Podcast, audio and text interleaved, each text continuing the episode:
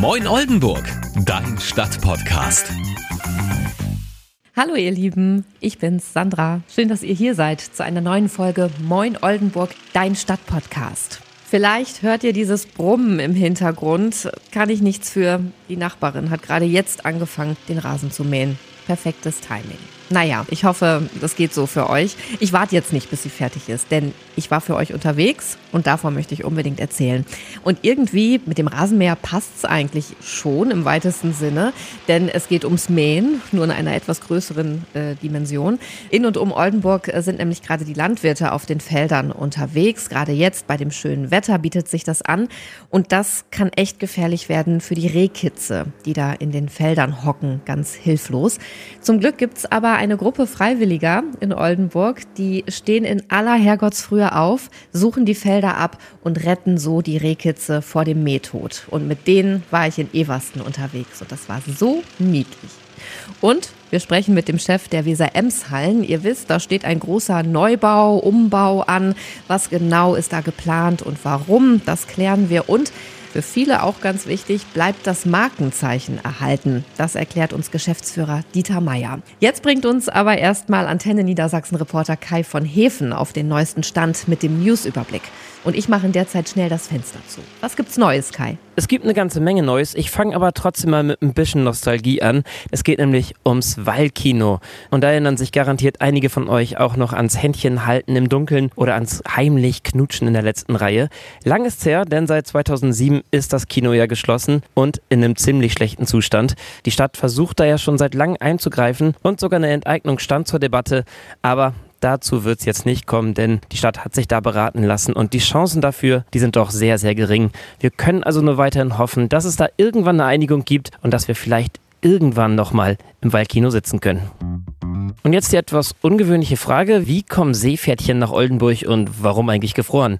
Die Antwort, Spaziergänger finden sie an der Küste. Dort werden die Seepferdchen nämlich immer wieder angespült neuerdings. Die bringen sie dann in Nationalparkhäuser, dort werden sie eingefroren und dann landen sie hier bei uns im Landesmuseum für Natur und Mensch. Da soll nämlich herausgefunden werden, warum die Seepferdchen eigentlich wieder zurück sind. Die waren nämlich fast 100 Jahre weg. Und dafür brauchen die Oldenburger Forscher natürlich auch ein paar Exemplare von den Seepferdchen. Bis es Antworten gibt, wird es wahrscheinlich noch ein bisschen dauern dauern, aber bis dahin landen bestimmt noch viele gefrorene Seepferdchen hier bei uns in Oldenburg. Und dann nochmal ganz dicke Glückwünsche an die Handballfrauen vom VfL Oldenburg. Die haben nämlich nicht nur eine tolle Saison gespielt und sind Vierter geworden, sondern die spielen im nächsten Jahr auch wieder europäisch. Sportlich war das ja eigentlich gar keine Frage. Aber im Frauenhandball muss auch das Geld in der Vereinskasse stimmen, damit man in Europa antreten kann. Und das hat der VfL jetzt zusammen, auch dank der Hilfe von ganz vielen Fans. Unter anderem sind nämlich 13.000 Euro zusammengekommen bei einer Trikotversteigerung. Also ich würde sagen, die Fans haben einen ganz großen Anteil an der Europareise vom VfL. Das wäre es dann von mir. Sandra, ich würde sagen, du machst wieder weiter. Danke, Kai, dass du uns auf den neuesten Stand gebracht hast. Ich finde es toll. Es ist irgendwie immer was los in Oldenburg, oder? Es werden Dinge angepackt, Projekte umgesetzt, damit wir Oldenburger uns in unserer Stadt noch wohler fühlen und die Leute auch von außerhalb gerne zu uns kommen. Eine große Sache, die angepackt werden soll, ist die Umgestaltung der Weser-Ems-Hallen. Auf dem Gelände findet ja der Kramermarkt statt. In den Gebäuden gibt's Konzerte, Musicals, Messen, Flohmärkte. Die EWE Baskets sind da zu Hause. Kurz, es geht um den Veranstaltungsort in Oldenburg. Und wenn wir im Bereich Veranstaltungen wettbewerbsfähig bleiben wollen, dann muss sich was tun. Besonders die Kongresshalle und die Festsäle sind in die Jahre gekommen. Kann ich bestätigen. Ich war kürzlich mit meinem Sohn auf einer Kinderveranstaltung in der Kongresshalle und ja, du kommst rein, es ist nicht so schön, alles ein bisschen kühl und nicht gemütlich.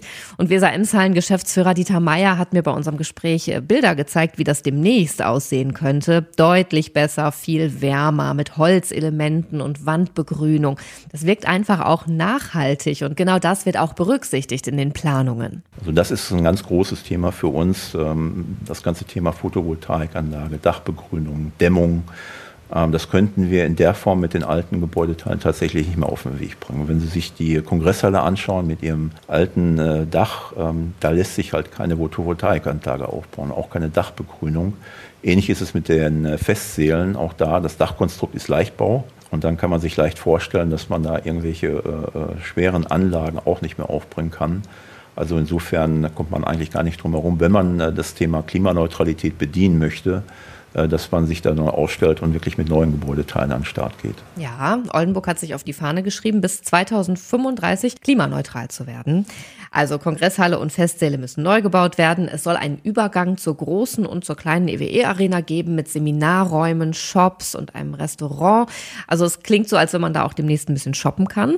Von einem neuen Hotel mit ca. 150 Zimmern ist die Rede. Und es sollen mehr junge Künstler nach Oldenburg kommen. Junge Künstler, die quasi in der Aufbauphase sind, die im Moment vielleicht von den Veranstaltungsgrößen vielleicht nicht mehr hier so das Angebot vorfinden, was sie eigentlich brauchten. Unser Weg ist da auch ganz klar, dass wir den Künstlern die Möglichkeit geben, von, von Kleinstveranstaltungen hinzuwachsen bis auf mindestens 6000 Besucher. Das ist dann das Raumangebot, was wir auch bieten können. Insofern ist das äh, tatsächlich das Thema, was wir auch weiter verfolgen. Stars made in Oldenburg sozusagen. Die Ehrlich Brothers beispielsweise, die sind zum Beginn ihrer Karriere in Oldenburg aufgetreten. Ich kann mich gut daran erinnern, als ich hier begonnen hat im Jahr 2016, äh, gab es noch tatsächlich eine kleinere Veranstaltung der Ehrlich Brothers in der Kongresshalle. So, und äh, wenn man sich das heute anschaut, äh, mit welchem äh, Schwung an LKWs hier auffahren, äh, ähm, das könnte man heute hier nicht mehr bedienen. Ja, die müssten dann vielleicht auf den Europaplatz ausweichen oder so. Der soll nämlich auch schicker gemacht werden. Zum einen für die Besucher, äh, so mit Sitzgelegenheiten und so weiter, aber auch für uns, denn wir wollen ja auch künftig auf dem Europaplatz äh, Karussell fahren und Zuckerwatte essen. Die Kramermarktfläche, das weiß der eine oder andere Oldenburger, das war früher alles mal eine Mülldeponie. Und äh, die Krux an dem Thema ist schlichtweg, dass die Fahrgeschäfte immer schwerer werden. Und äh, dann gehen wir in diese Sch Geschichte äh, Traglasten. Man muss da zwangsläufig einfach ran, um auch sicherzustellen, dass die schwerer werdenden Fahrgeschäfte auch entsprechend untergebracht werden können. Wenn man mal als Fahrradfahrer, als Fußgänger die Flächen äh, außerhalb auch des äh, Kramermarkts, der Kramermarktsfläche begeht, es gibt überall Absackungen. Das hängt einfach immer damit zusammen, dass unten drunter Müll ist. Äh, dass das Ganze ebenerdig gestaltet werden soll, einfach auch mal wieder ähm, eine Hochwertigkeit auch hergestellt wird. Buckelpiste AD. Und die Kongresshalle, die erkennt ihr auch weiterhin. Ich könnte mir vorstellen, dass der ein oder andere schon so ein bisschen Schnappatmung bekommen hat. Ähm, nein, keine Angst. Äh, der markante Rundbogen, den wir alle so sehr ins Herz geschlossen haben, der bleibt erhalten. Ja, ich denke, das ist äh, schlichtweg einfach ein Erkennungszeichen, mit dem die Oldenburger auch irgendwo groß groß geworden sind. Ich, ich denke, wenn, wenn man irgendjemand in Oldenburg fragt, jeder kann das irgendwie zuordnen.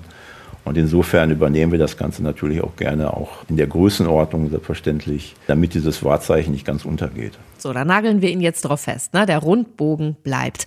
Noch kurz zum Zeitplan. Also die wichtigsten Vorbereitungen zum Neubau, die laufen gerade noch. Da muss der Rat den Plänen zustimmen. Es gibt dann Ausschreibungen.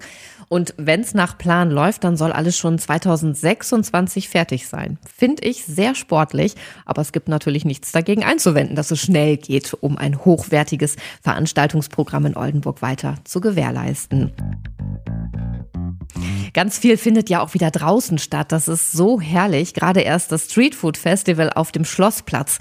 Was hab ich mich da durchgefuttert? Burritos, dann diese langen Kartoffelspiralen, super lecker.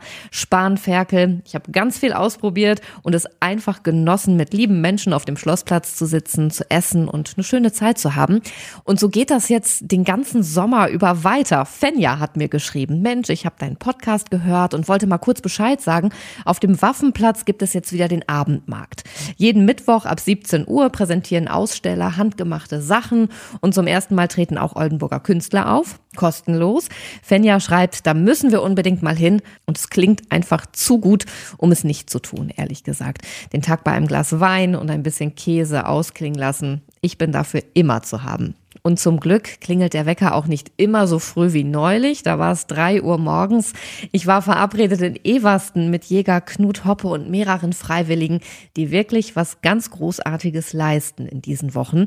Sie retten Rehkitze vor dem Mehtod. Denn jetzt gerade ist die Zeit, in der die Rehkitze auf den Feldern geboren werden. Die Kitze werden gesetzt, so nennen die Experten das.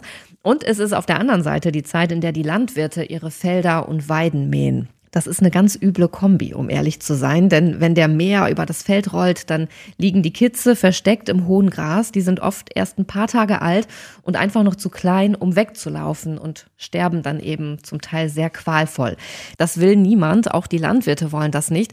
Und deshalb sagen die Bescheid, an welchem Tag sie mähen und dann werden die Felder frühmorgens abgesucht. Und ich durfte Knut und seine Truppe begleiten und habe mich schnell davon überzeugen lassen, dass sich das frühe Aufstehen wirklich gelohnt hat. Es ist ja echt verdammt früh, ne? 4 Uhr morgens. Meine Zeit ist das nicht unbedingt. Ist es deine? Nicht so, nicht so wirklich, wobei ähm, ich glaube, wenn man den inneren Schweinehund überwunden hat, dann ist das die schönste Zeit, die man am Tag haben kann. Weil, wie du hörst, hörst du nichts außer das Surren der Drohne. Mhm. Es gibt noch keinen Vogel, es gibt kein Auto, es gibt keine äh, urbanen Geräusche. Es ist einfach äh, Natur pur. Und das äh, hat schon eine ganz große Qualität. Und wenn gleich noch die Sonne aufgeht, dann wirst du selber merken, wie auch in dir die Sonne aufgeht. Oh, schön, da freue ich mich drauf. Aber stimmt, es ist verdammt ruhig und friedlich einfach, ne? Genau, es ist etwas, was wir so als Stadtmenschen, glaube ich, gar nicht mehr kennen. Diese, diese wirkliche Ruhe in der Natur. Und da haben wir als Jagende natürlich öfter Kontakt zu. Aber es ist schon, ist schon richtig, dieser, dieser frühe Weckruf äh, ist schon eine Herausforderung. Ja, es ist für eine gute Sache, nämlich für die kleinen Kitze. Man braucht allerdings viel Geduld, denn obwohl in diesem Jahr zum ersten Mal modernste Technik zum Einsatz gekommen ist, mit einer Drohne, Wärmebildkamera und einem großen Monitor, ist es jetzt nicht so, dass man die Kitze in 0, nichts aufspürt im Feld. Es ist noch ein bisschen mühsam. Das vorab. Und jetzt nehme ich euch mit aufs Feld, ins hohe Gras, auf Rehkitzsuche.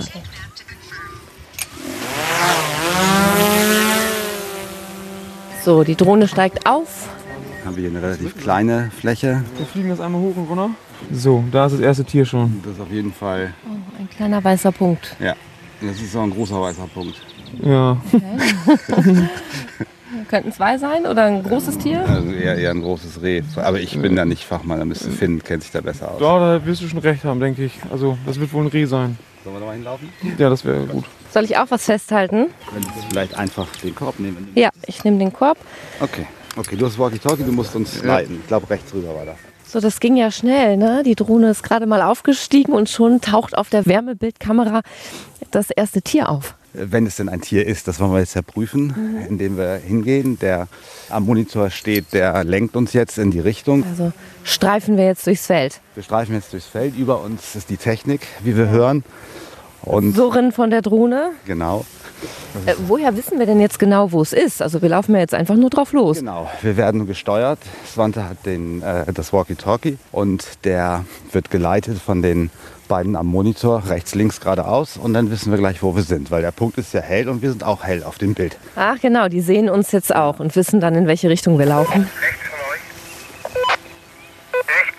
Die rechte Person steht drauf. Jetzt die mittlere. Oh, ich. Ich stehe drauf. Was ist es? Ja, hier, hier, hier. Hat doch was gelegen, Hat's gelegen. Kannst du genau sehen. Ja.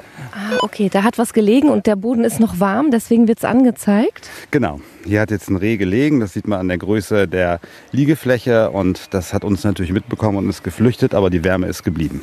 Ich bin jetzt ein bisschen enttäuscht. Ich hätte mit einem süßen Kitz gerechnet, aber eigentlich ist es ja ein gutes Zeichen, oder? Erstmal ja. Erstmal ja. Äh, man darf natürlich nicht da sich jetzt täuschen lassen, dass äh, jeder helle Punkt ein Erdhügel ist. Also es ist schon dann äh, sinnvoll, auch wirklich jeden hellen Punkt zu überprüfen. Oh, da läuft was. Da läuft da. Ein Reh, ja genau. Da steht es noch davon. Schau. Und jetzt haut euch. es ab. Ja. Also das war schon ein älteres Tier, ne? Ein älteres, vielleicht war es eine Ricke, die setzen wollte. Die haben natürlich einen Fluchtinstinkt, der bleibt immer erhalten. Da ist ja der, der Unterschied zu uns Menschen. Wir überlegen dann, was wir tun. Tiere reagieren nur auf ihren Instinkt. Und da ist natürlich der Fluchtinstinkt höher als äh, der Schutz des Kitzes. So, okay, es geht jetzt weiter. Osterkampsweg, habe ich gehört. Genau. Wir haben ja vorher die Karte gesehen, welche Stellen heute alle gemäht werden sollen. Und die gehen wir jetzt der Reihe nach ab. Und jetzt merkst du, es wird dämmerig, es wird heller. Ja. Und Vögel fangen an zu zwitschern. Ja, stimmt. Die waren vorher noch nicht da. Also so früh aufstehen und ähm, hier das Feld absuchen, das würde ja auch nicht jeder machen. Also für- treibt euch an, darauf will ich hinaus. Also erstmal treibt uns natürlich die äh, Liebe zum Wild und die äh, Pflege und Hege äh, des Reviers an. Zum Zweiten ist es natürlich dieses Morgenerlebnis, ne, was du einfach sonst nicht hast. Und viele machen es natürlich nicht, weil es eine wirkliche Herausforderung ist. Normalerweise ist es eben in der Woche und wenn du dann danach noch deinen normalen Job hast, dann wird es ein bisschen schwer. Boah, das ist, wir machen ganz schön Meter hier, ne? Das, das haben wir früher mit dem Hund gemacht. Ne? Also sind wir mit drei, vier Hunden so eine Fläche abgelaufen. Da ist dann abends oder mittags äh, merkt man die Beine natürlich. Ja, und Gummistiefel wären doch gut gewesen, merke ich gerade. Ja.